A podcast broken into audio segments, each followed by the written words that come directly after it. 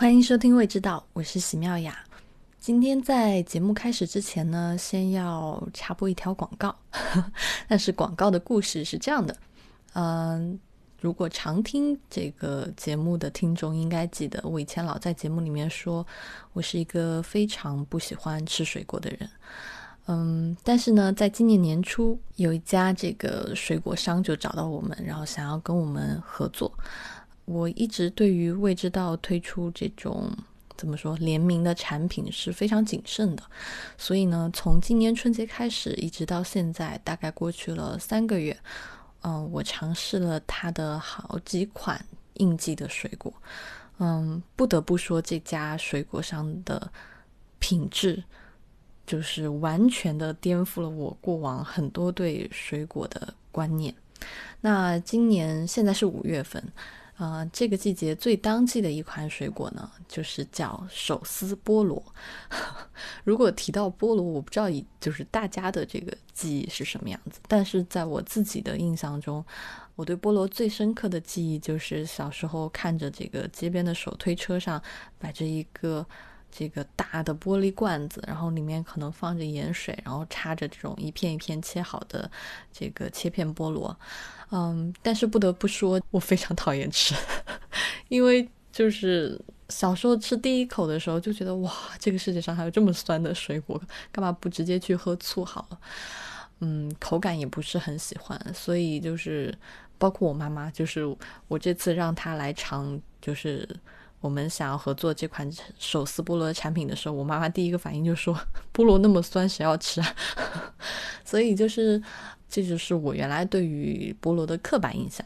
但是就是跟这家农庄合作呢，就他们家的这个菠萝 确实是从甜度还有风味上颠覆了我的过往的观念，就是不管是香气的饱满度和甜度，都完完全全的颠覆了我的刻板印象，所以我觉得非常值得分享给大家。嗯，第二个很好玩的地方呢，是这个菠萝它可以用手一块一块掰下来撕，所以它叫手撕菠萝。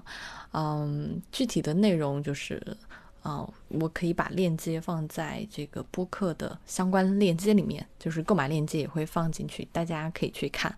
呃，如果是喜欢水果或者是对这个手撕菠萝非常好奇的朋友，我建议都去尝试一下。嗯，我记得以前我们也常常在节目里面说，就是很多时候我们不喜欢吃一个东西，或者是觉得什么东西不好吃，可能只是我们没有吃到特别好的成品，不管是菜还是啊，就是这种原生态的食材。所以就是，如果大家感兴趣，可以去相关链接里面看啊。就说到这里。呃，今天是我们的第四期节目，在线上的依然是我跟蒋勋。嗯，今天的这个话题呢，其实可能从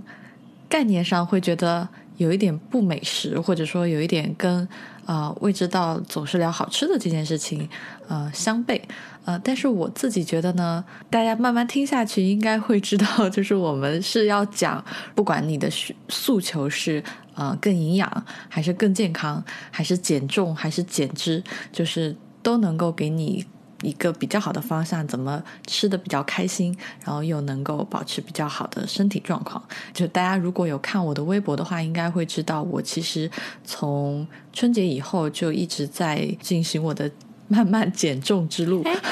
是什么就是激发了你说下决心要减肥这件事啊？就是因为我觉得你好像之前虽然有在控制吧，但我觉得你之前一直都没有认真的就是把这件事情提上议程。因为是春节是吃，你春节是吃多了吗？啊，我还能说什么呢？你都说完了，没有？呃，因为其实就是如果见过我。本人的或者就是稍微了解我一点的朋友都会知道，我外形看起来不是很胖，嗯，肯定没有到这种虚，就是肥胖影响到我生活的这种状态。呃，但是今年春节以后呢，我买了一个那个新的体脂秤嘛，嗯，因为原来称重的时候就只是比如说量你的体重，然后这个体脂秤因为它会有你其他的指标，比如说体内的。脂肪，然后你的肌肉量、你的内脏脂肪，就是很多很多的指标。嗯，我这次春节以后呢，第一是就是我买这个体脂秤以后一称，就会发现我的体重已经到了我人生最重的那个点，或者说比它还超过一点点。就是我人生最重大概是在我高中的时候，因为那会儿相对学习，你肯定是都会就沉。我也是青春期的时候最沉，后来就慢慢瘦下来的。倒不是，就是因为我那会儿吃的不健康。真的吗？因为我那会儿上学比较辛苦，早上的早餐就是呃两片那种超市买的那种吐司吐司，然后我为了吃的快速的让自己吃饱，就是因为我们上课很早嘛，七点多钟就开始，你一定要撑到十二点，所以中间五个小时，所以热量需求比较大。然后我就是两片吐司，有时候甚至三片吐司，然后我会加啊两片的那个再制的 cheese，就是超市买的那种压的。薄薄的那种一片一片的，然后还会加那个呃火腿肠，然后嗯还会加辣酱，因为四川人嘛，早上就已经习惯了一定要吃一点辣的，就其实几乎每天都是这样吃。因为那会儿有一个观念，就会认为呃 cheese 可以给我提供比较好的蛋白质啊，然后吐司里面又是又有碳水，所以就热量肯定是满足。但是渐渐就是这么吃了。一两年，然后就开始发现那个体重体重就 一直往上走，但即即使到那会儿，呃，我的体重也没有我现在这样，嗯，就是现在高，因为其实我春节以后，嗯，发现自己体重变。到最高值，我还是在我相对克制的情况下，就是比如说我晚上会尽量的不吃碳水，或者是尽量的少吃碳水。但我发现过完春节依然没有用，打回原形。而且还有一个比较严重的状况，就是因为呃我是看起来比较瘦的这种人，所以呢我的脂肪其实是都是皮下脂肪，所以我的那个都是内脏脂肪，对，其实已经比较高了，所以。所以当时就会觉得，呃，有一点担心，就是自己这种状况会影响到自己的健康，而且也在反思，就是我明明已经尽量的少吃了，为什么我还是这么重？就是这是一个比较现实的问题。然后反正就是这两个月就一直在摸索嘛，因为就是每一年到春天都会有很多的微信公众号，还有 对各种自媒体的渠道都会有。很多博主在给你发各种各样的减重的这种方法，那每一年基本上到春天，我自己也会再尝试一遍。但是你会发现，好像嗯，它不是那么有效，或者说它很难持续。然后过了这段，就是你自己给自己塞鸡胸肉和沙拉的阶段以后，你就会又回到了一个呃，就是过往的那种正常饮食的状态，就好像。减重就只需要在四五月进行一样，然后其实六七八九月也是需要的，所以我就会觉得，我就很想找到一个呃，可以让我自己舒服的持续下去的，对，然后也有逻辑的，呃，而且嗯，不需要就是还一直在疑惑为什么我已经吃的很少了，但是我还是就是会会胖，所以就是我自己就。差不多给了我自己两个月的时间吧，其实一个多月就已经呃进入比较好的状态了，呃，就嗯，对，我其实就是你知道。每个女生在她的人生当中都会有一段她要减肥的经历。我这段经历实际上是发生在我大概就是青春期结束，然后二十岁出头。就你知道，女生她长大了以后，她想谈恋爱嘛。青春期的时候可能就是还没关系，但你上大学之后，你可能就开始变得爱美，然后就想恋爱那个状态。我当时二十岁出头的时候就很想要变漂亮，所以那个时候我就减肥，就在网上查很多那种呃所谓。医生开出的减肥餐单，或者是网上最有效、流行的减肥餐单，这样。我曾经有过那个，就你知道，曾经有很火，就是各种各样减肥餐单，有过那个什么黄瓜鸡蛋减肥法，我也试过。然后那个啊，是只吃一天，只吃鸡蛋和黄瓜吗？然后还有吃几天呢？三天？嗯。一般三天起吧，对，一般三天起。我感觉标配都是这样。嗯，而且是你那个整个的那个过程当中，你就会在减肥的时候，你会变很有动力，就是因为你三天感觉有成效，所以你就觉得，如果我坚持这样吃下去的话，我会不会就变很瘦，瘦到人生巅峰这样？然后那个还有就是各种各样的营养学家建议的饮食结构，我都曾经试过。曾经就是我因为 follow 这些。饮食的指南，所谓的营养学指南，就我曾经受到过，就是真的曾经受到过人生巅峰，大概就是不到九十斤这样子。嗯，可是就你瘦的时候你是很高兴的，可是因为本身你是一个很馋的人嘛，但是当你瘦下来之后，你就对你的身体 感觉你是 OK 的，是满意的，然后那个时候你就会开始放松，你就说啊，这个时候终于可以过点好日子了，就因为你在。减肥的那个过程当中，实际上是非常痛苦的。严格控制你的饮食，实际上是很难去享受到美食的。嗯嗯，所以，我。在我每一次瘦下来之后，我就会想说，哦，终于可以过两天好日子了。但你会发现，当你回复到你正常的饮食结构的时候，你马上就你的身体会迅速的抓住那些好吃的里面的油脂啊，还有各种各样的 让你复胖的东西，然后你你的身体就会回到你原来的那个状态。所以我后来就是因为我减肥的那个过程大概持续了有两三年左右的时间，这么长，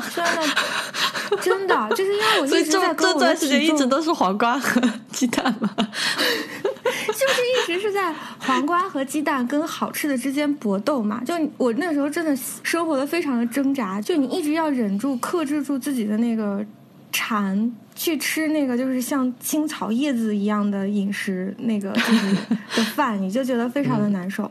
呃，反正真的就是持续了两三年时间，我的体重一直是在上下波动的。嗯，它是在你减肥的状态下会瘦下去，然后在你的恢复正常饮食的情况下，你会复胖上来。就而且那段时间你心情也会受影响，就因为你胖的时候你会不开心，然后就变得没自信。可是你瘦的时候你又吃不到好吃的，就你整个人都是一个很不开心的状态。反正。大概就是很难熬的两三年。后来呢，我就开始只吃一口了，是吗？对，就是后来我停下，永远只吃一口。后来我停下减肥，是因为那样的状态实际上是毁身体的。就是我大概是在那两三年的时间里面，把自己的胃吃坏的。就是因为你其实你是去被强迫自己接受了一个自己不太接受的饮食结构，然后。因为很多的那个营养学指南给出的餐单其实是很生冷的食物，所以我当时跟减肥搏斗过两三年之后，我就放弃了。因为当时胃确实出了问题，我就放下了那个减肥的执着，我就开始只吃自己想吃的食物。可是我会发现说，哎，当我吃我自己想吃的食物的时候，我很容易就吃饱了，就是变成就真的变成讲一口啊，就是吃的。就是吃的很少就会饱。你这种方式不适合莫适和雨前。对对对对对，这样。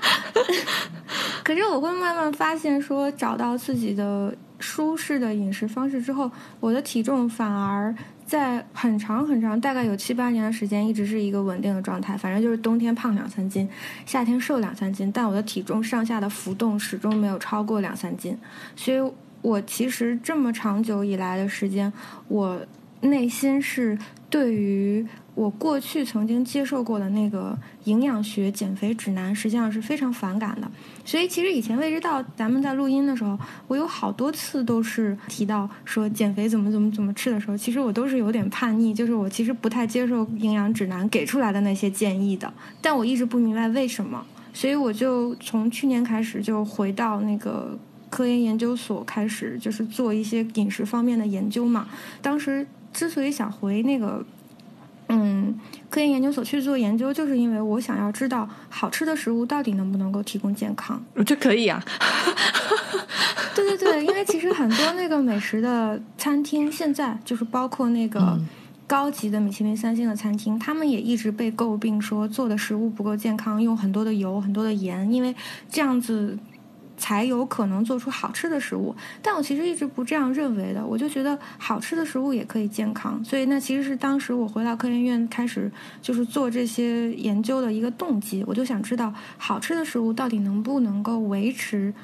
呃，就能不能够持续的维持人类的健康，或者说健康的食物到底能不能做得好吃？那我其实，在过去的半年当中涉猎过很多相关的理论，我就看到其中有一个理论是蛮有意思，就是讲说现代营养学的语语境其实是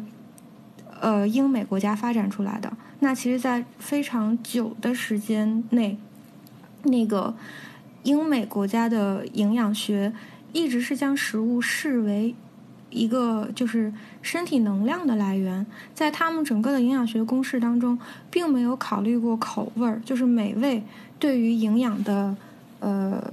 影响，就他们没从来没有考虑过口味儿的这个因素。但其实口味在很多的呃情境下，其实对人都是有影响的。当一个人吃的好吃，他那个幸福感提升的时候，他其实更容易有饱腹感。所以其实。我当时，呃，在就是前两天在知乎上看到那个有一个问题提出来，然后就被炒很火，就是讲说米饭到底是不是垃圾食品。然后还有就是我的朋友圈当中有一些我觉得非常要好的朋友在尝试所谓的生酮饮食，就完全不摄入碳水。这些对我来说都是一些太极端的做法，然后就激发了我很想要就是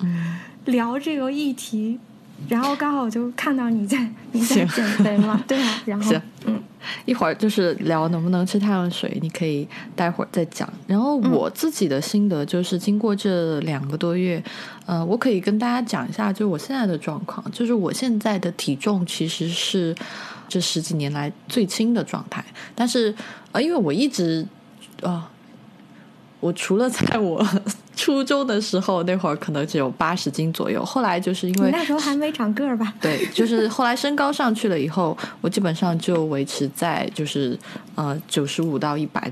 一百左右，但应该是对过去十年吧最瘦的体重，因为我觉得我的那个基准数值不能太低，因为个子放在那里，嗯，然后现在的体脂也是最低，内脏脂肪也是最低，肌肉的含量是最高值，而且之前有发过一条微博，就是在写的那条微博，到现在可能也有好几周过去了，就是每天早上空腹称的话，反弹就是在一斤之内这么长时间，而且这段时间跟我一起玩的朋友也知道，就我我什么。都在吃，就是什么火锅啊、薯片啊，都都有在吃，所以就是，所以整个人生都放飞了耶。嗯，对，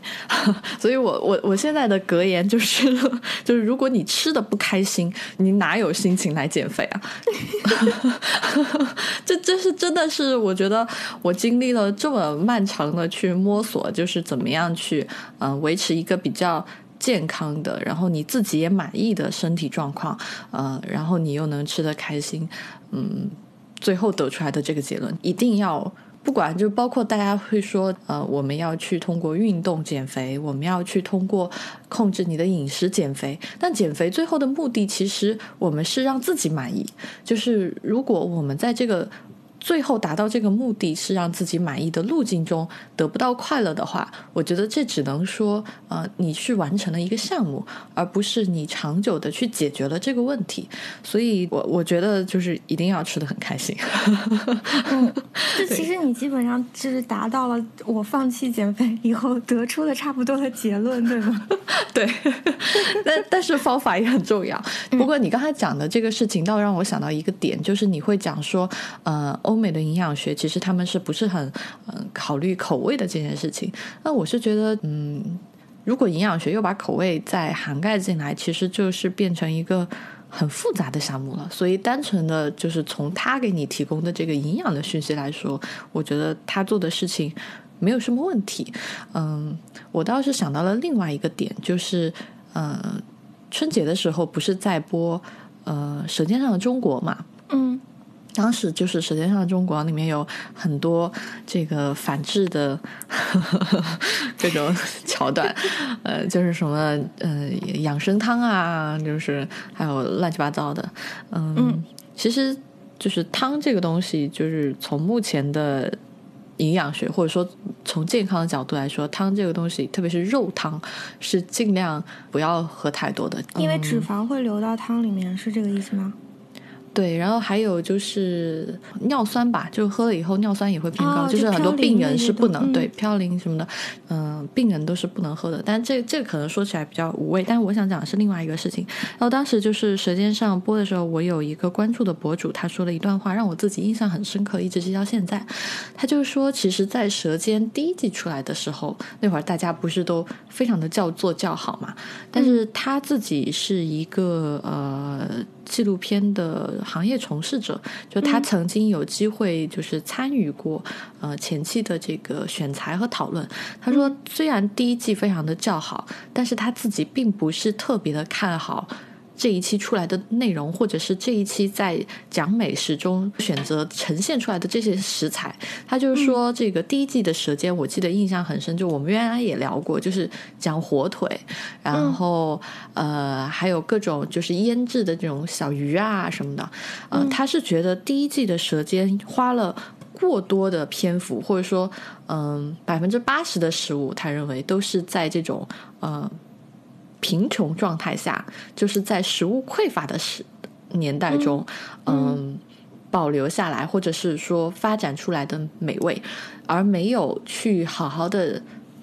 至少就是花一部分精力去讲一讲，就是随着现代技术的推动，或者说大家对于美食更全面的认识，就是有一些新的，就是新鲜的食物，就是不是通过腌制的，不是通过这种高盐的这种食材，也可以很美味，也可以很健康。然后他有一个观点，就是虽然说，嗯，就像火腿这些，确实现它是。美食中不可缺少的一部分，但是他说，在现在物资这么这么充分的年代，他说其实大部分人在真正吃到好的、新鲜的、品质高的新鲜食材的时候，他会知道哦，这个东西其实有可能比你天天去吃很咸或者是很很多腌制的，比如说你每天用这个鱼酱拌米饭好了。而一就一种选择是你每天用这种海边的这种鱼酱呃拌米饭，那还有一种选择是你每天可以吃到新鲜的鱼生，你可以吃到新鲜的海胆，你可能可以吃到新鲜的水果。那如果有两种生活让你去选，他相信大部分人是会选择后面的这种生活的，就是有更多新鲜食材选择这种生活，而不是沉浸在就是我每天都可以鱼酱拌饭的这种这种快乐中。就是我当时印象很深刻，但是我。我想讲这件事情，不是说否定这些通过呃腌制，并不是想否定腌制食物的价值。对，因为所有的就是听节目的人都知道，我其实是非常热爱发酵食物的，但是它警醒了我，让我觉得哦，其实我们应该用更开放的眼光去看待食物。你刚才讲的一个事情，也其实。嗯，是同样道理，你就会觉得，比如说，你会有一个原来的刻板印象，认为啊、呃营养的东西都不好吃，或者说大部分营养的东西你都觉得跟这些碳水爆爆炸啊，或者这种猪油渣相比，嗯、你觉得都不如他们。假如啊，就举例，嗯不一定我说的是准准确的，嗯但是真的，如果让你放在每天都吃猪油拌饭，就是每天都让你这个碳水爆炸，然后。另外一个选择就是你每天可以有不同的新鲜的东西、好的食材让你吃。我觉得后者其实是怎么说很有吸引力的。所以我我自己现在的观点是，包括我自己现在的饮食结构，其实也有调整。就举个例子来说好了，我们回到碳水到底健不健康？比如说中国人肯定会觉得西方人写的这个呃各种 diet 的这个食谱是非常的不合我们中国味的，因为我们中国人就是要每天吃米饭，就是要每天吃了白米饭才开心。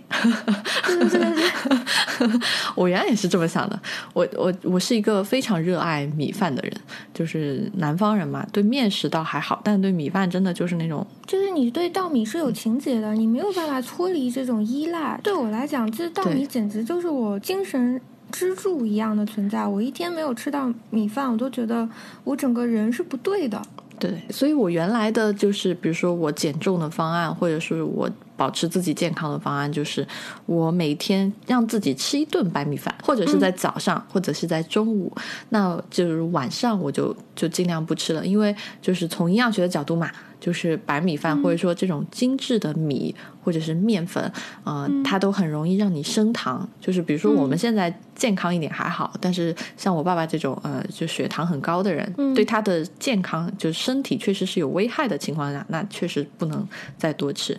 啊，那我原来的减重方案就是这样，就是我跟你讲说，我春节的时候就是依然很控制我米饭的摄入量，就每天可能只吃一碗，但是我会发现我产生的效果就是。我很容易饿，嗯，然后呢，因为我其实每天都不断的重复告诉自己，我今天就吃一碗，呃，然后其他的东西，所以其实你有更多的欲望想要对是吗？我就想一，就是我有一天一定要吃回来，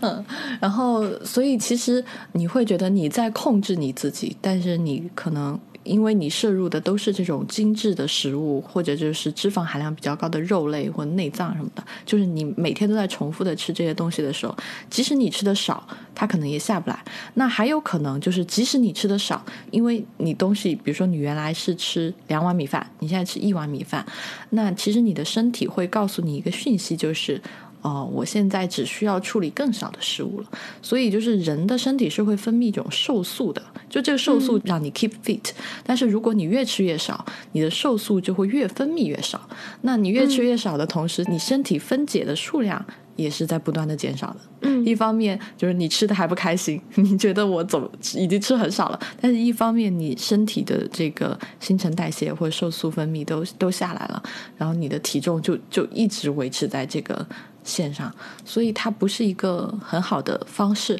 那现在我自己的解决方案是什么呢？就是我还是吃碳水。我觉得碳就不是我觉得，就 就是从各个角度，不管是营养学还是还是就是医学来讲解释，都是人每天一定要摄入碳水。但是这个时候。你可以选择你摄入健康的碳水，那这就是另外一个维度。就比如说我们在原来知识比较匮乏，或者我们食物选择比较匮乏的时候，我们就只知道啊，精致的白米饭是最好最好吃的东西。但是就是我我在研究会发现，就有很多超级食物，比如说啊藜麦，然后比如说还有很多的豆类。或者是薏米，就这些东西，它既可以提供比较好的这个热量，同时它就是它 GI 就升糖的这个指数也会比较低。就你摄入它以后，你的热量也满足了，然后同时你就是你减重或者是你控你减脂的这个目标也达成。那我的解决方案就是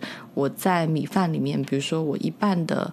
啊米白米饭，然后一半的藜麦，或者是加一半的。粗粮，呃，当然，如果你还要想，就是你的目标比较高，你要就是，嗯，很就是很快能瘦下来，那你可能你可以把精致米饭减的量更少，然后你可以就是用一点点白米饭，然后加上糙米，然后加藜麦，再加一些就是这种，呃，超市有很多这种帮你配好的这种杂粮，然后你就煮一碗米饭。其实你吃的重量，或者说你吃的这个，呃。你的饱腹感，对你的克数其实是跟原来是一样的，而且你也是在吃碳水。然后，但是你会发现，就是我现在自己会觉得，就是我现在吃的这一碗米饭，比我原来吃的那个白米饭更好吃。因为不管是在，因为藜麦它会甜一点，它会比米饭更甜。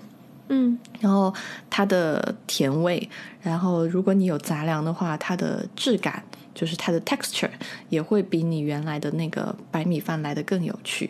嗯，然后你吃完以后，你也不会有身体上有很多的负担，所以它慢慢的就进入一个正循环。而且如果你就是比例控制的好，其实你是可以比原来吃的更多的。嗯。嗯，这就是我想说的啊，就扯得有点远。就是，嗯，在我们食物比较匮乏的时候，或者我们眼界比较窄的时候，我们没有很好的去了解，就是每一个食物它的这种呃它的构成，或者是嗯选择也不多的时候，可能我们就是比较容易局限于我们认为的那几种美味。但是，一旦你的眼界打开，然后你去寻找说这个世界上又好吃。然后又能够满足你一些可能健康上需求的东西，你会发现，你带着开放的心态去寻找食物的时候，你可以找到更多好吃的。这就是我我我自己现在的一个基本的心得吧。嗯，你讲这个事情其实会给我很多启发，是我觉得可能在比如说我现在。呃，在做研究的整个过程当中，我可能这半年来最深的体会就是一个社会的饮食喜好或者是口味的偏好，包括它的文化，还有它看重的。事物的价值，它是随时代在转变的。像你讲说，人类在饮食匮乏的那个阶段，他追求的东西是温饱，所以他们那个时候在制作食物偏好是不一样的。但当时代已经发生转变的时候，如果我们还保留着过去的那个看待事物的方法，那其实它是跟时代是不符的。所以，其实现在要做的事情是。呃，与时俱进的去看待你现在的食物结构，像你讲说那个腌制食物的一些特点，就是它会比较高盐，然后会有一些对身体不健康的成分在里面。那其实像对于我们来讲，像我们现在在欧美做食物前沿研究的。呃，一些实验室或者是比较呃有名的餐厅，然后他们现在在做的事情，就是在努力的研究控制发酵的方法。因为像在法国和意大利，我们都是呃像中国一样有很多的发酵食物。因为在过去没有冰箱的时候，这种发酵的方法其实就是保存食物最好的方式。发酵食物的产生是必然的。大概有十年的时间，当营养学出来这个结论说，呃。盐对身体是不好的，它会引发高血压和很多的疾病的时候，呃，生产商在制造奶酪跟呃火腿的这个过程当中，都会宣称自己少盐。那当时呃我在比如说法国和意大利各处旅游的时候，我曾经就是有过很多次跟这种制造商的交谈，然后他们就讲说，他们其实也陷入了一个 dilemma，因为他们就讲说，如果你不放足够的盐。那你这个东西做出来是不够好吃的，因为发酵就是需要足够的盐使这个食物不会腐坏。嗯，如果没有足够的盐的话，它其实，在发酵的过程当中，你没有办法很好的控制发酵，那它就就是这个食物很有可能发酵就不成功，然后它就腐烂了。那这个东西其实是他们当时面临的一个 dilemma，所以就是在这十年过后。当我们意识到盐确实对我们的身体不够好，但是我们又希望吃到风味更更丰富、更。呃，发达的食物的时候，很多的发酵实验室现在在做的事情就是控制发酵的条件。它控制发酵外在的呃温度、湿度和所有的这种就是发酵的整个的生产环境。我们希望能够做到在少盐的情况下，仍然能够保持食物发酵的时长、温度和它就是能够控制到它的风味，形成非常好吃的风味，但是又在盐少的情况下能够把这个食物做出来。所以，其实这是现代高端食物。在研究的一些，就是说食物在往前推进的过程当中，我们的研究方向也是在发生转变的，因为时代在变，人对食物的需求也是在转变的，所以其实我们现在在做的这些研究，也都是希望能够解决现代人的需求。我觉得这个很有趣啊，嗯嗯，因为呃，我是觉得就是我们一直比如说聊。呃，美食我们不管就聊了这么多年，就是一直都会在讲，我们一定要用比较开放的态度去看待它。然后，包括我觉得，就是我曾经也在微博上就写了一个，就是问题，就是如果有一天我开始聊这个减肥，你们会不会取关我们？但是我现在会觉得，呃，就是当然我收到的大部分的这个回馈都是就是。就非常让我安心的，但我我也是在讲，就是可能有时候我们在聊健康，我们在聊减肥的时候。我们也需要用一个比较开放的态度来对待它。就我自己原来会觉得，哦，好像一聊一聊到减肥，或者是一聊到要保持一个健康的身体，就是一个就是那种老年人才说的话，你知道吗？但是，但是我我是觉得这个事情，就是你刚刚讲的事情，也让我觉得挺启发的。就好像其实我们人类一开始吃的食物，或者一开始，比如说我我我是一个住在呃。四川盆地的，就是古蜀人好了，就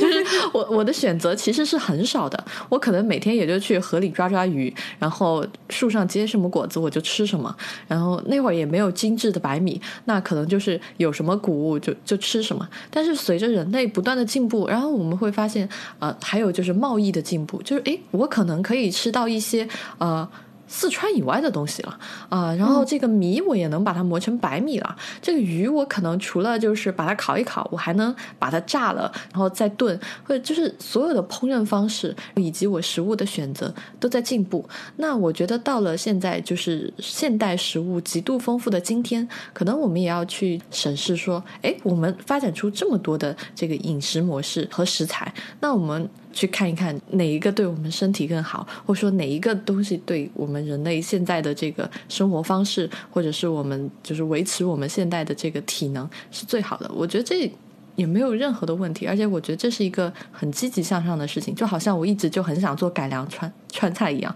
因为我觉得现在川菜的问题就是很油、很多味精。好像所有的川菜厨师他们已经学会了，就是这个你只要先下。一一大勺菜籽菜籽油下去，把辣椒、花椒，然后嗯，这个什么桂皮都在油里面先爆，然后那个香味一定会最最大的融入这个油脂里面。就是他说的是对的，但是我会觉得这个太不符合，就是怎么说现代人的生活节奏了。就是的，嗯嗯，就。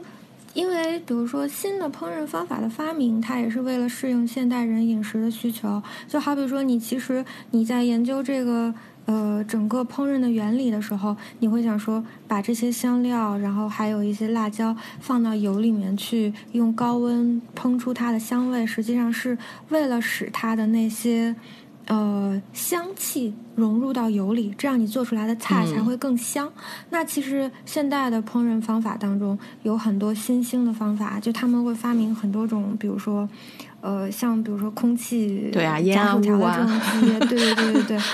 但就是我们看到的东西都只是皮毛，但是你真正再去看他们在发明这些新的烹饪机器和新的烹饪方法的人，其实他们是想要把。好吃的东西用一种更健康的方式来做出来，那有可能在未来的，比如说某一天，我们能够看到的东西是，我不需要用油去把香料的香气逼出来，我也许可以用某一种方式把这种香气给提炼出来，然后再把它融入到食物当中去，这样我既能保保留那个食物的风味，然后也不至于需要使用到太多的油。这个其实可能是。你随着你自己的需求，然后再转变，那你的烹饪方法也会发生转变。但这个实际上是一个就是非常需要过程，可能需要更多时间的一个，就是一个研究的课题。那呃，其实我就觉得，其实用油到，嗯，就是用油本身没有错误，就好像我觉得发酵食物 本身没有错误，就是呃，我们很多时候。就是在讲啊，一个东西可能致癌，或者是一个东西它不健康。但是我我我非常同意以前就是我记得田太医好像他们讲过这个话吧，就是抛开剂量谈效果这个事儿是非常的不靠谱的。所以我觉得，嗯，用油或者是呃吃发酵食物本身这些都没有任何的问题，就是剂量或者是控制。就是我觉得日本的这个料理这些年这么受追捧，一个原因是因为他们嗯。非常善于应用这些新鲜的食材，跟整个现代人的饮食趋势是相符的。还有就是日本人他非常的克制，他非常知道在呃如何哪一个度上停下来，对，就是我如何在最大程度上发挥我这个食材本身的味道的基础上，我用一点点调味的变化来引出整个口腔里面官能的这个变化。所以我觉得，嗯，这是他们厉害的地方。那我们回到减重吧。聊太悬了，我怕大家把我们拉黑。然后，比如说，就是从一个最简单的问题开始好了，就是能不能吃碳水？其实你刚才也讲，我刚才也讲，嗯，就一定要吃。这是就可能有我不知道，就是这些健身教练他们是怎么样？嗯，其实我我有关注一个，呃，应该是全中国最厉害的健身教练吧。就是因为以前有一些合作，那其实从他们平时剖这个朋友圈的状态来说，他的食量 是很大，而且他是吃碳水的，所以其实。如果你要健身，你也会有增肌期期的这个需求，你要吃碳水。那如果你是个正常人，你就更需要吃碳水了，因为呃，碳水其实它可以为你的身体提供基础的热量、能量。对，然后还有就是，嗯，如果你不吃碳水，你有可能会变笨。我 真的 对，然后它对就是长长期的断食碳水对身体伤害非常大，就是你的这个大脑处理，就大脑的这个反应速速度也会变低，所以一定要吃。但是碳水的量你控制好，嗯，这个以后我会在就是公众号里面去写到底吃多少的量。但是就是记住，就是一定要吃，就所所谓的以前有这个知乎大 V 他。在这个上面写他自己不吃碳水就瘦了多少多少斤，我想说这是一种我觉得这完全是无脑对，这是会对身体伤害特别特别大的一个嗯状态。对，而且有时候你知道吗？我看他们的时候就在想说，他们其实有一点就是坏，就是因为他们好像宣称他们的某一种结构实际上代表的是精英饮食结构，你能理解我讲的话吗？啊，就是。哦，就我我我这么问是因为我怕我讲的不明白啊。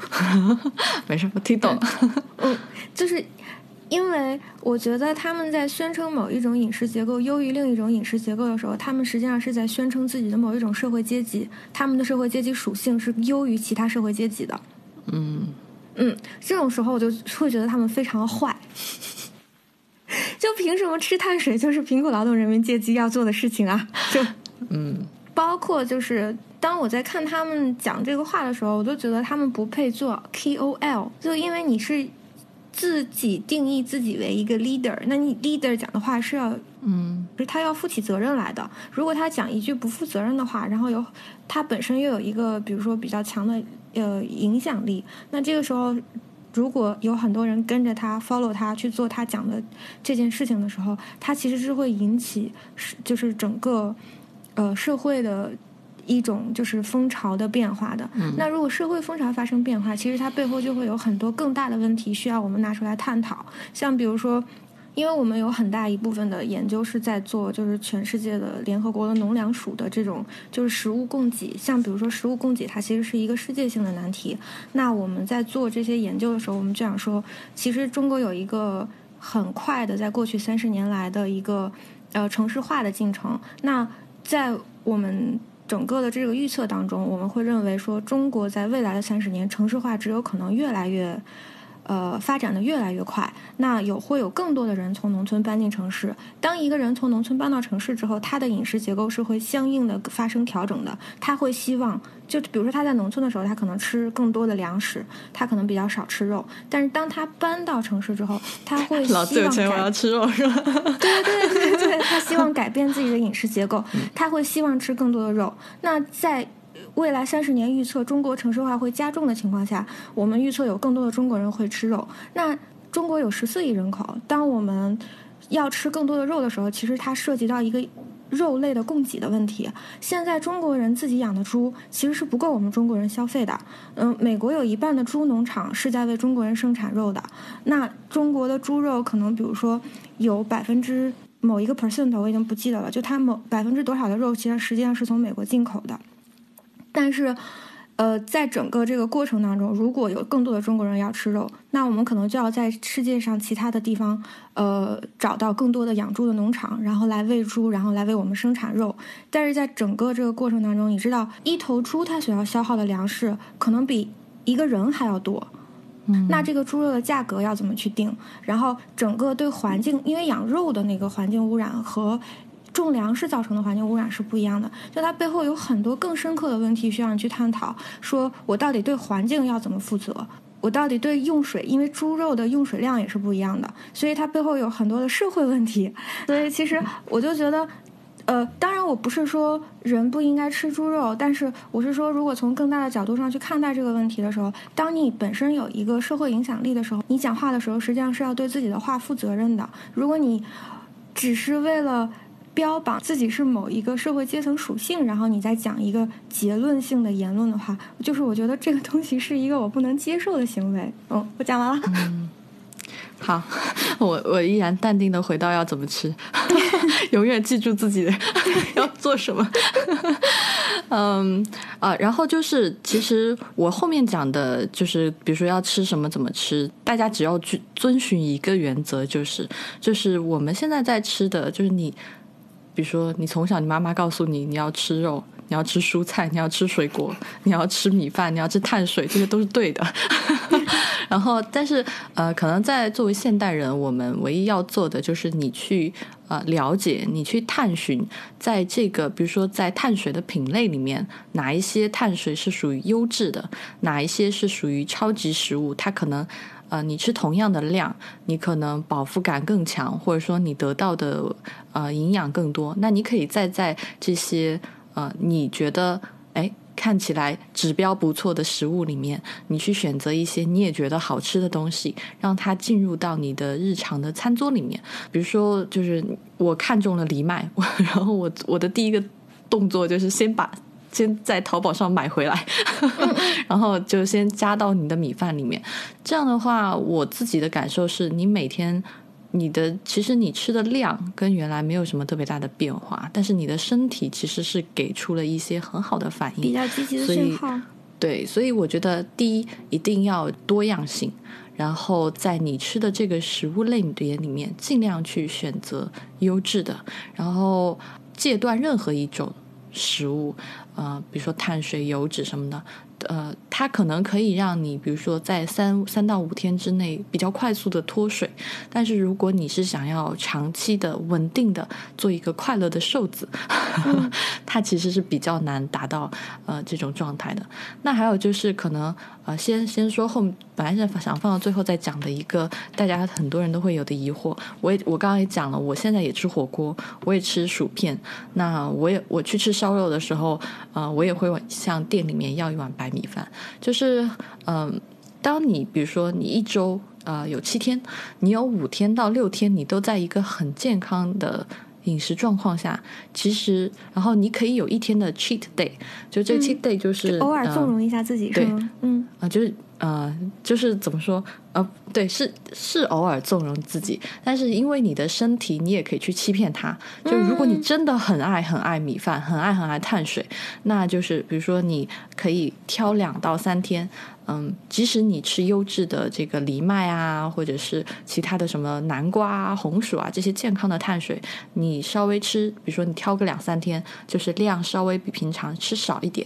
然后你留一天的这个 cheat day，然后这一天就是你是你的高碳水日，然后这样的话，就你的身体是就是。它也就是会比较好的调节。就如果就有一个状况，就是刚才我讲的，如果你吃的很少，不管是你哪一个种类吃的很少，比如说你碳水如果吃的很少，你的身体就会慢慢的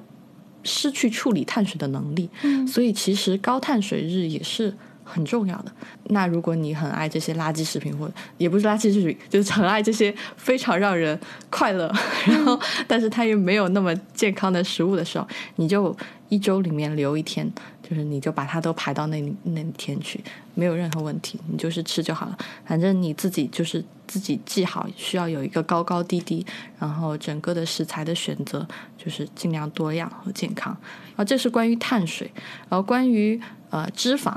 脂肪是一个比较敏感的话题。就是我之前在我呃看的微博上看到有一个朋友就是说，因为他要增肌嘛。呃然后他就是他进入一个误区，就认为自己只吃这个鸡胸肉和沙拉，然后就会它不够非常的健康，然后就一点油脂都没有。它是完全水煮的方法，煎都不煎。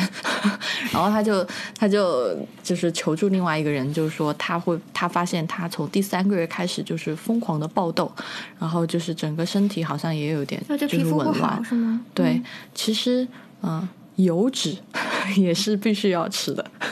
只是说，呃，我们还是一个量的问题，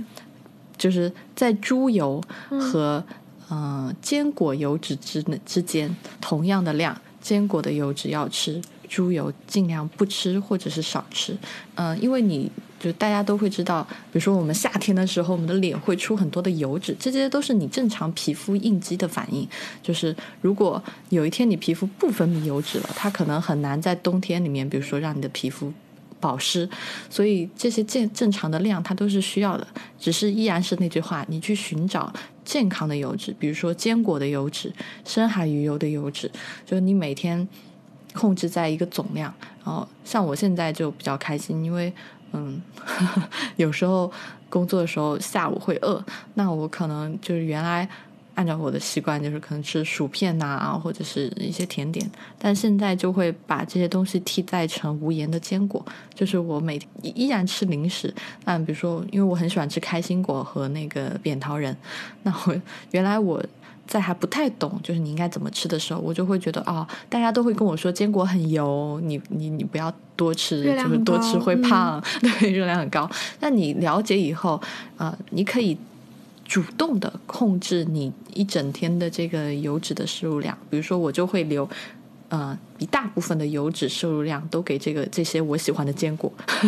但如果比如说你很喜欢吃。比如说三文鱼，或者是你很喜欢吃这些深海的鱼，你就你就可以把你的这个油脂的配额留一大部分，就是给这些深海的鱼。所以你要去掌握你每天摄入的这个选择，所以油脂也是一定要吃。然后那些跟你说就是每天水煮鸡胸肉的人，一点什么橄榄油都不吃的那些人是在害你。然后，嗯，然后第三个就是，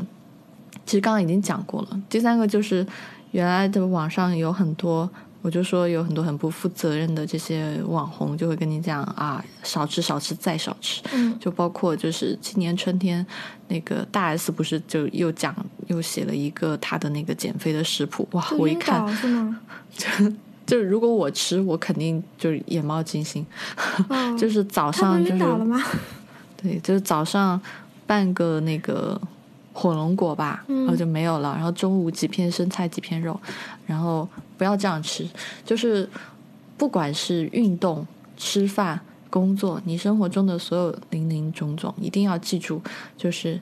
慢慢的去适应它。嗯，在你自己，就是比如说你过去十年，你都是一个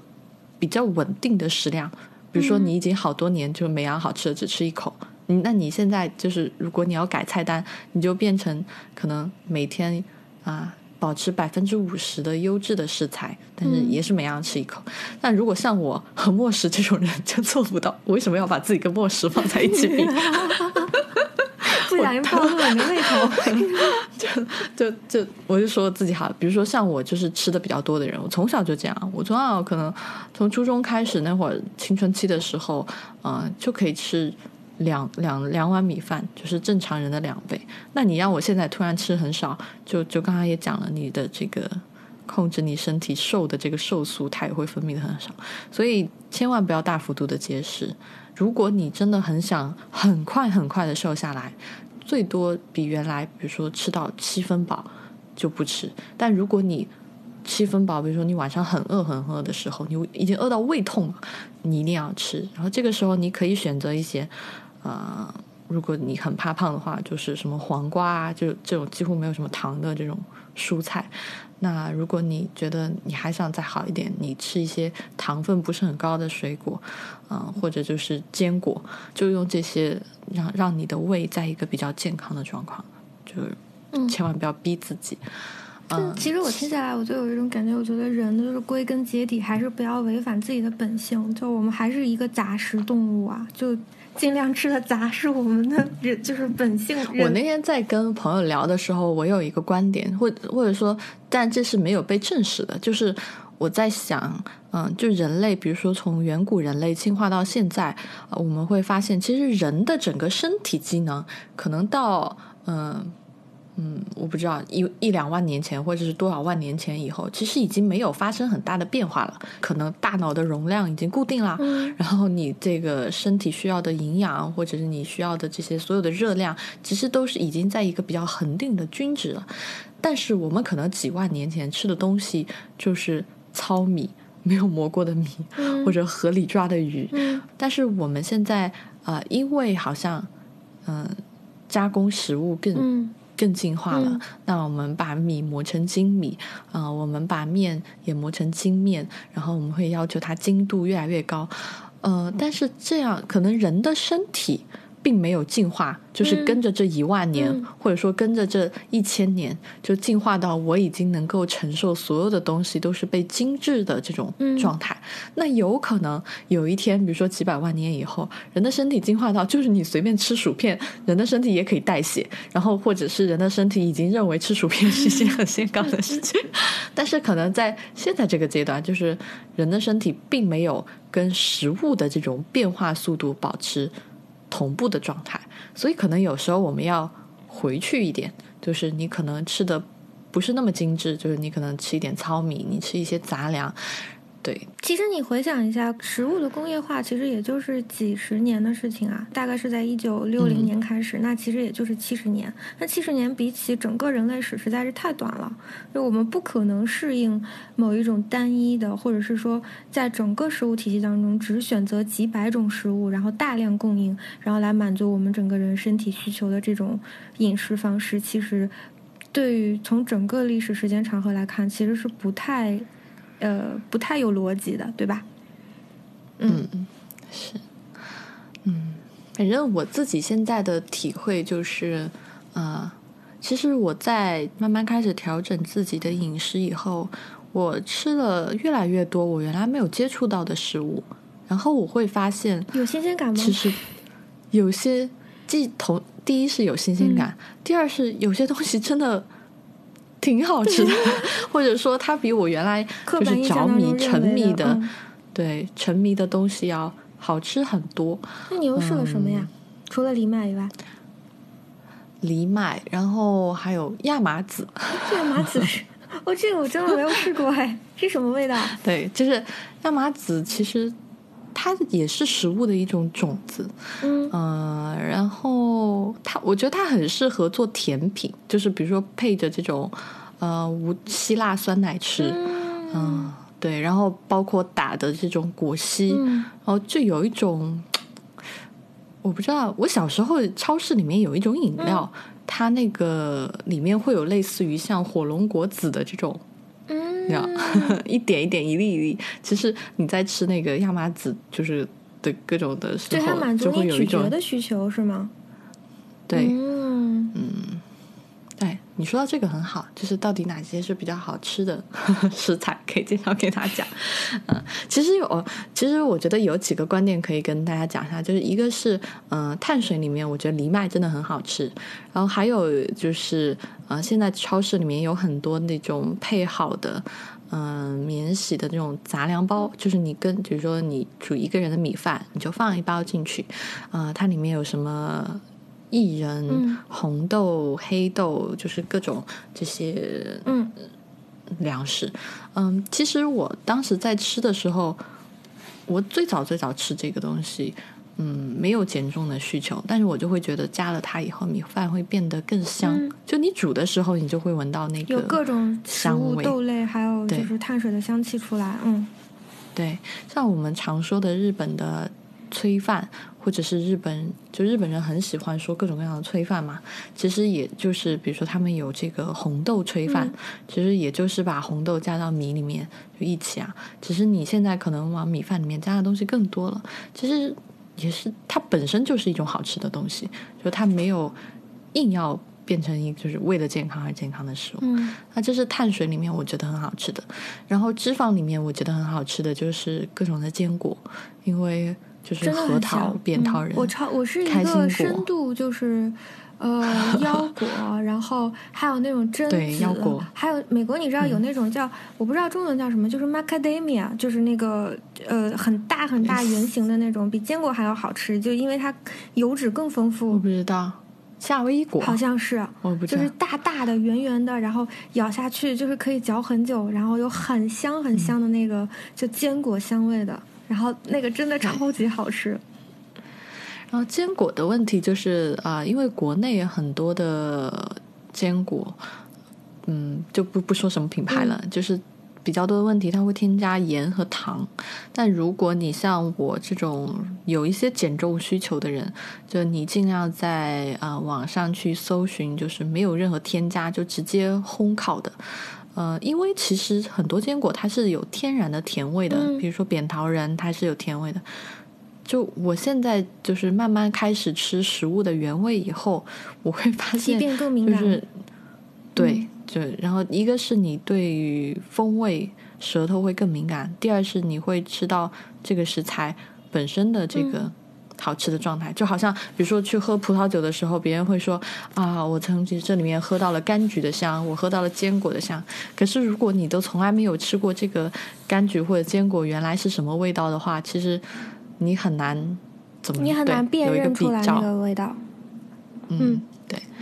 然后哎，其实我有一个小 tip，你说，呃，哎，其实我有一个小 tip，就是如果你真的是比较。呃，在意这件事情的话，你其实是可以买生的，然后回来以后呢，用自己烤用一个烤盘，其实非常非常的简单，就是你只是需要用一个烤盘，然后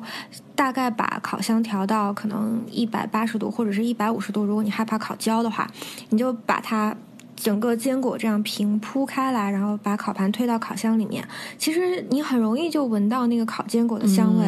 很香当那个烤坚果的香味散发出来的时候，你就把它从你就把烤箱关掉。就刚当那个烤坚果的香味，因为我不要告诉你时间，是因为每一个烤箱它都不一样。那你其实就是。当那个烤坚果的香味刚刚开始散发出来的时候，你就把烤箱关掉，然后把烤盘留在里面。那等到那个烤盘整个凉下来的时候，你把烤坚果拿出来，其实它就是一个烘焙好了的坚果。或者是你家里没有烤箱的话，你就。拿一个大锅，然后呃一个大的平底锅，然后把坚果铺上去，就不要放油，然后就是用那个平底锅，呃烧热之后，就是在凉锅的时候把那个坚果平铺上去，然后用大火把它烧热，烧热之后，当你闻到那个坚果发出香味的时候，你把火关掉，然后把平底锅留在灶上，然后让它慢慢的就是这样出来。就是，但是如果你家火太大的话，很有可能就是你闻到香味的时候，你那个坚果已经有一点焦了。那样的话，你就把它从那个就是灶上拿下来，放到一边这样凉着，因为它那个锅的余温会持续的给它加热。这样的话，你出来以后是一个烤好的坚果，是就其实这个方法是蛮有用的。这样你生的的话，你回家自己烤，其实你是还是有一个就是质量的监控嘛。如果实在是不放心的话，嗯，我讲完了。真的很好吃，我想一想，我一会儿要伸，差点伸出手摸我旁边的扁桃人。你接着讲肉类。还哦，我刚刚讲肉啊，肉其实，嗯，肉这个部分可能会让大家有点失望，就是呃，因为如果真的从就是各种各样的 diet 的食谱，你们都会有一个建议，就是尽量少吃红肉。嗯。呃，就是如果你真的是很爱吃牛肉、羊肉、呃猪肉这种呃同学呢，我觉得可以吃，因为我自己也吃。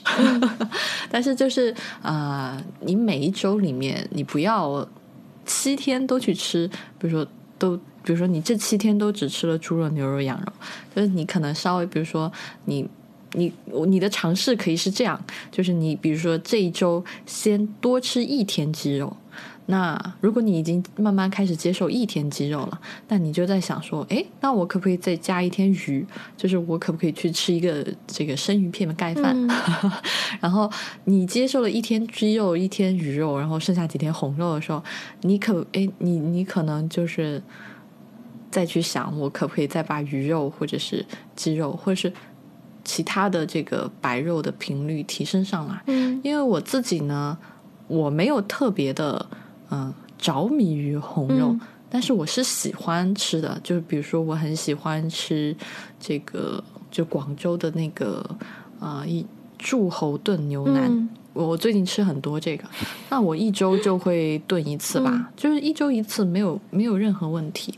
那比如说出去吃火锅，你要吃牛肉、羊肉也没有问题，因为你想，你一周七天，七天二十四顿，你吃个两三顿、四五顿，其实都不会影响你的健康，所以就吃就好了。但是就知道，嗯，红肉稍微控制一点，嗯，不要只吃它就可以了，尽量的多吃海鲜。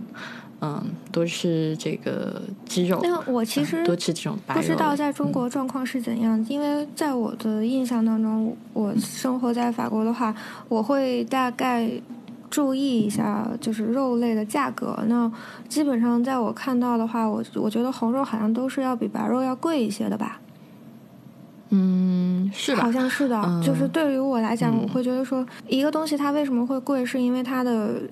养殖成本更高一点。那你如果是。在你的饮食结构当中，你去大概的观测一下这个东西，它的养殖成本之所以高，是因为牛肉它如果想要获得好吃的风味的话，它必须要呃养更长的时间，然后让这个牛的肉长出足够的风味来。所以，如果你是呃大量消费就是红肉的这个状态下，嗯，你有可能买到的是不好的牛肉，因为如果你是。大量消费红肉，其实你的那个整个的饮食成本是挺高的。就一周，如果你是吃七天都是在吃红肉，你没有在吃白肉的话，其实你的成本是挺高的。因为一块牛肉确实是要比一块，就一块红肉确实是要比一块白肉要贵的。而且呢，如果你是为了要，就如果你不消费白肉，只消费红肉，那你有可能会。我不知道他在金钱上是有没有一个限制的，但他比如说他如果是去买便宜的红肉，那这个红肉可能在风味上是有跟他真正好吃的那个红肉是有差别的，就它会没有那么足够的风味。然后对于我来说，我是那种宁可牺牲，比如说我可能有两三天都没有吃红肉，但是如果我要是吃的话，我就希望我吃到一块好吃的、风味很足的。然后整个给我就是口腔愉悦感很好的那种红肉。嗯，你说这个事儿也很重要，就是我想讲，就是我刚刚我就我的格言就吃的不开心，哪有心情减肥嘛？就如果你很热爱某一个食物，但是你知道它不是那么健康，呃，就是你就你就。像蒋寻这个方法，其实我原来很早的时候也尝试这个方法，就是你要吃它的时候，你就尽量去吃好的，嗯，就是就吃一顿，对，可以很久你让你的满足感，对，让你的满足感达到最高。嗯，其实很多这个就是食品者都是这样的，就是就是我以前看过很多这个食品者说他们怎么控制自己的体重，就有很多人都讲，就是说，因为我只吃好的，因为我知道我我我可能就是我的 budget 就是。不可能让我每天都吃那么多好的，或者是能吃那么大量的好的。那但是我一旦吃了，比如说我很喜欢吃海胆或者是生鱼片，当然这些是很相对比较健康的，但是我也不可能天天吃，我也不可能天天吃得起。就是我对啊，如果住在日本可能就好一点，国 内没有办法。对，然后这个，所以我我我就会比如说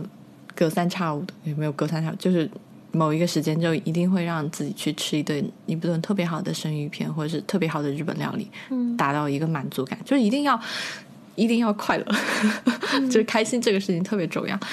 嗯，然后脂肪的话，就是海鲜，就是我我是觉得多吃海鲜，就什么蛤蜊也挺便宜的呀，就是各种贝类都很便宜，鱿鱼啊什么乱七八糟这都不贵，虾就是也不是很贵，鱼所以就。肉就多吃这些，然后还有一个蛋白质很重要的地方就是，呃，我们中国人可能还好，但可能对老外其实比较难。就是其实蛋白质的摄入主要是从由肉提供的嘛，但你还有一个选择就是多吃豆类，多吃豆腐，然后就是它会给你提供很好的这个蛋白质，啊，而且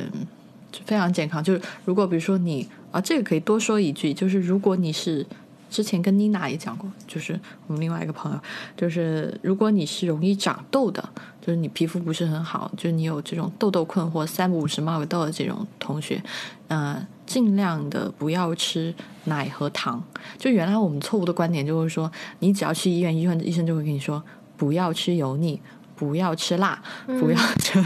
但是。好像不要吃红肉，基本上就是这三个点。但是真真正从现在，呃，其实不是不管用。首先不要吃辣，其实辣对于痘痘没有任何的激发作用。但是只是说我们现在在市面上去吃的这些辣，它比较油，然后油脂确实你吃多了以后，你你的出油量会变多嘛，所以它会激发，就是就它会滋养你的痘痘。所以这个。所以其实辣本身不是要素，而是辣伴随的油，或者是你你吃辣或者你吃红肉，你本身你吃的量会变多，它会激发你。但是真正的罪魁祸首是奶和糖，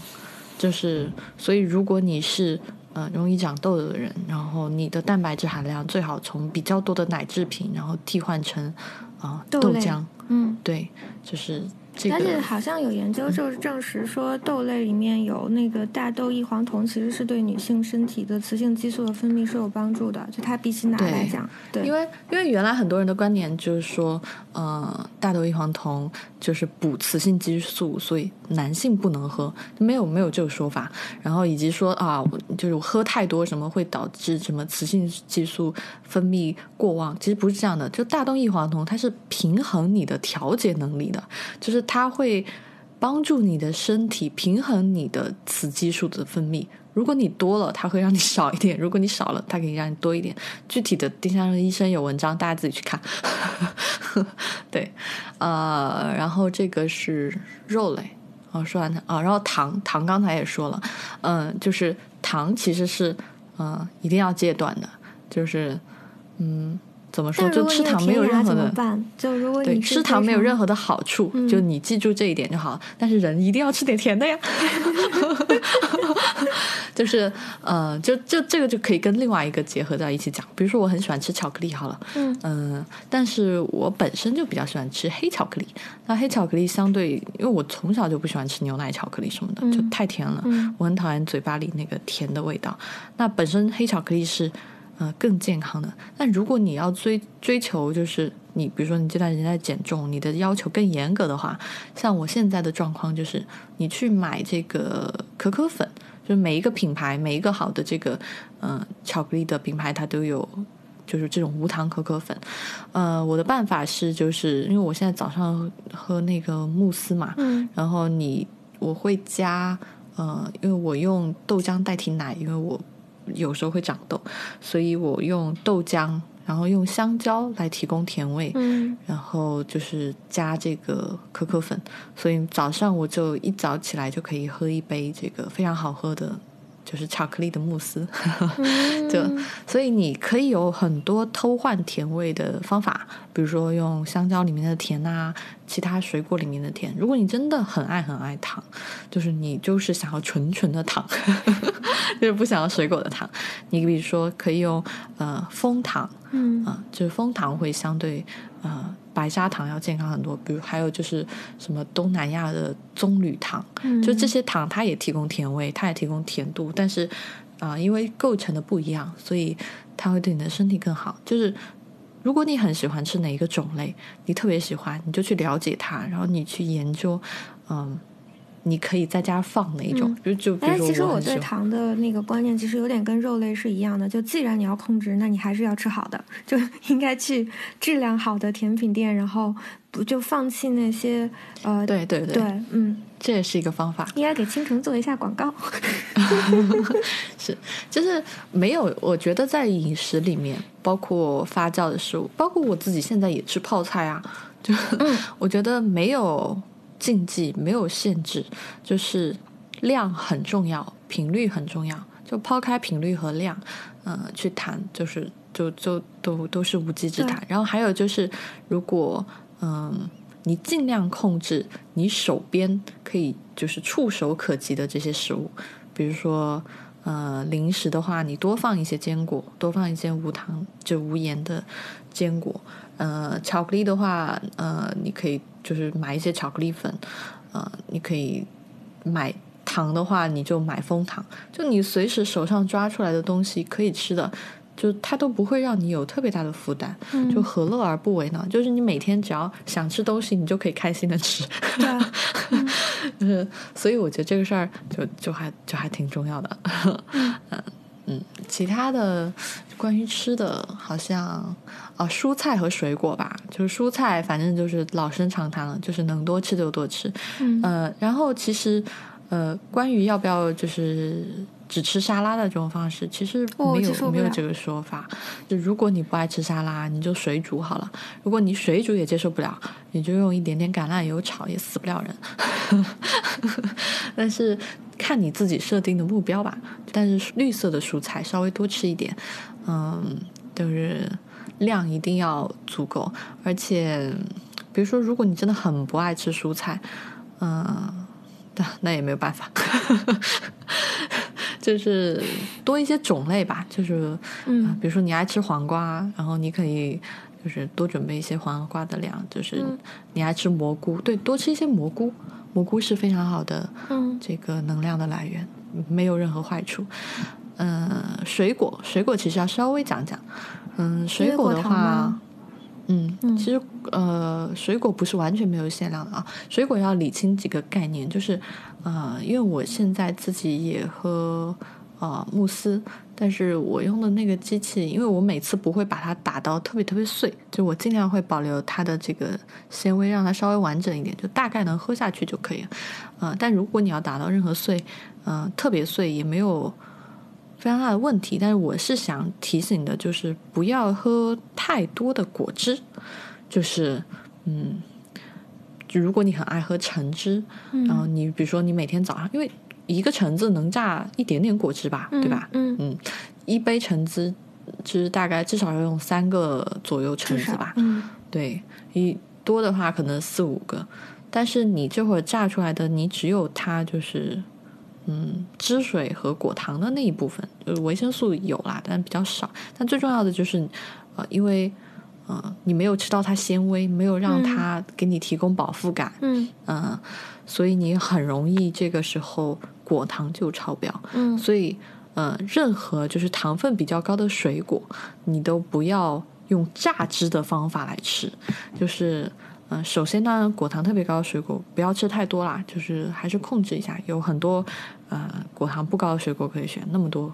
嗯，还有就是榨汁这个方式尽量，嗯，避免一下，其他没有什么讲究。哦，然后不要去去尝试任何的，就是呃三四天、四五天只吃苹果一颗苹果度日这种方法，就是对身体伤害非常大。哦，这种真的超级伤胃的，就对，而且那会儿你减的都是水，没有没有任何作用。然后如果其实控制就吃的最特别特别少，嗯，最大的问题是，嗯，它不仅会让你的肠胃紊乱，还有就是它会。降低你的新陈代谢速度，进入休眠的状态。其实你的身体是不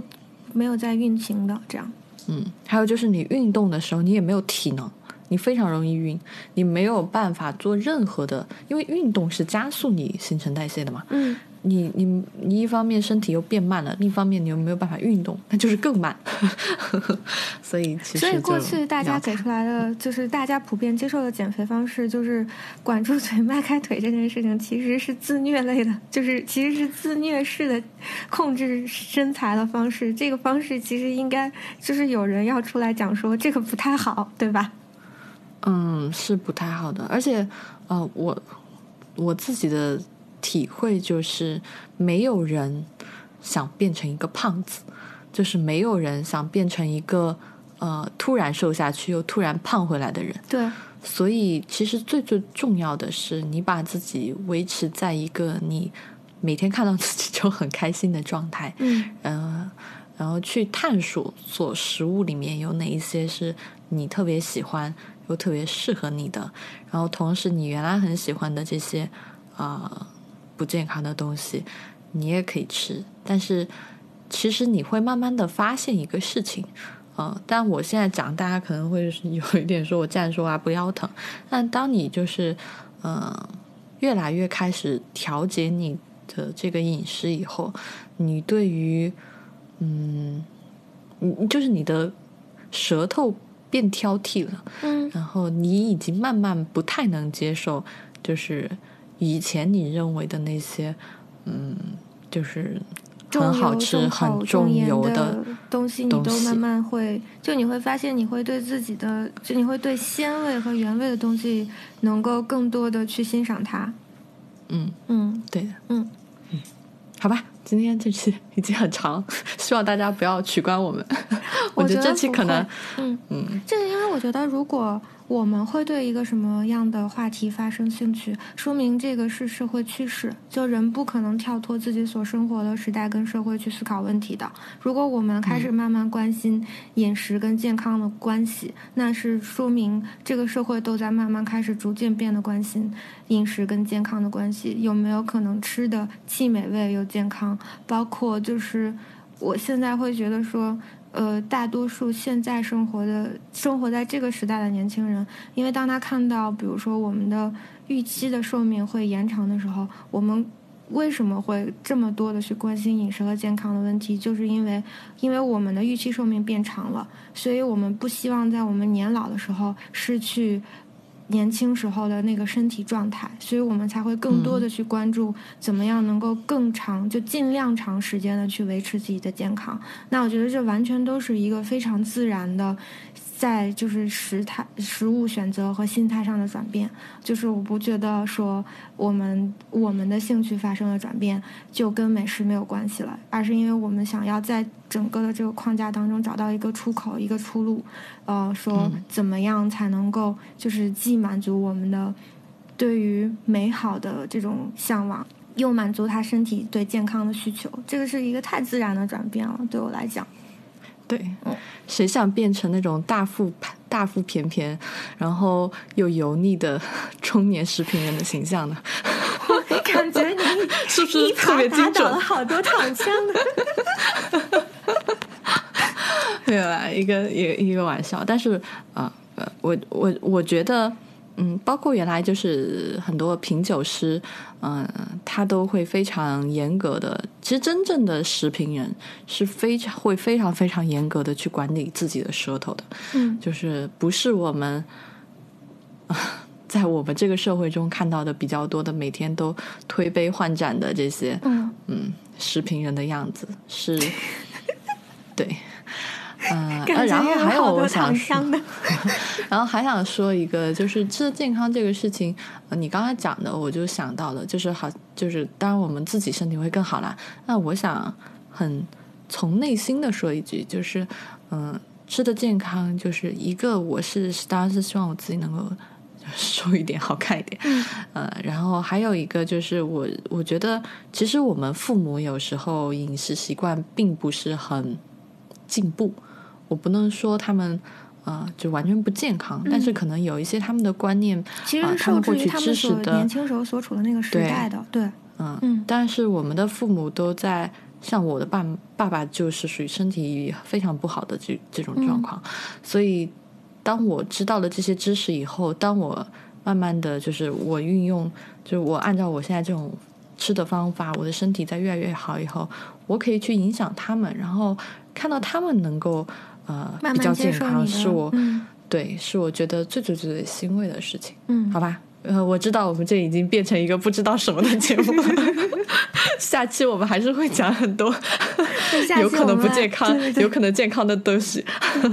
反正就是想到什么聊什么。嗯，好吧，也希望就是你们依然可以保持一个开放的心态。当然，如果你有什么好的想法，或者是观点，或者是你不同意的地方。对，都可以讲，就是还是可以在微博或者是公众号找到我的。然后，呃，因为我过去两个月都在，一个是有就是工作很忙，然后有很多事情要弄，然后还有就是这两个月我也在寻找我到底应该怎么吃东西。嗯，那我这个状态终于过去了，所以我也会慢慢开始就是更新公众号上去写东西。所以具体怎么吃，我我还是会写在上面的。嗯，就是大家可以去看。好吧，你还有什么要说的？没了，我觉得已经聊得很全了，就想说的基本上都说了，暂时。啊，嗯好，那那就就那就这样吧。好吧，今天的节目就到这里。再次提醒大家，就是如果大家喜欢吃水果，然后很想尝试，嗯，颠覆一下你过往的这个菠萝体验的同学，可以去啊我们的相关链接里面去查看这个手撕菠萝的。介绍和购买的这个详情，嗯，那我们今天就到这儿，那先这样吧，拜拜。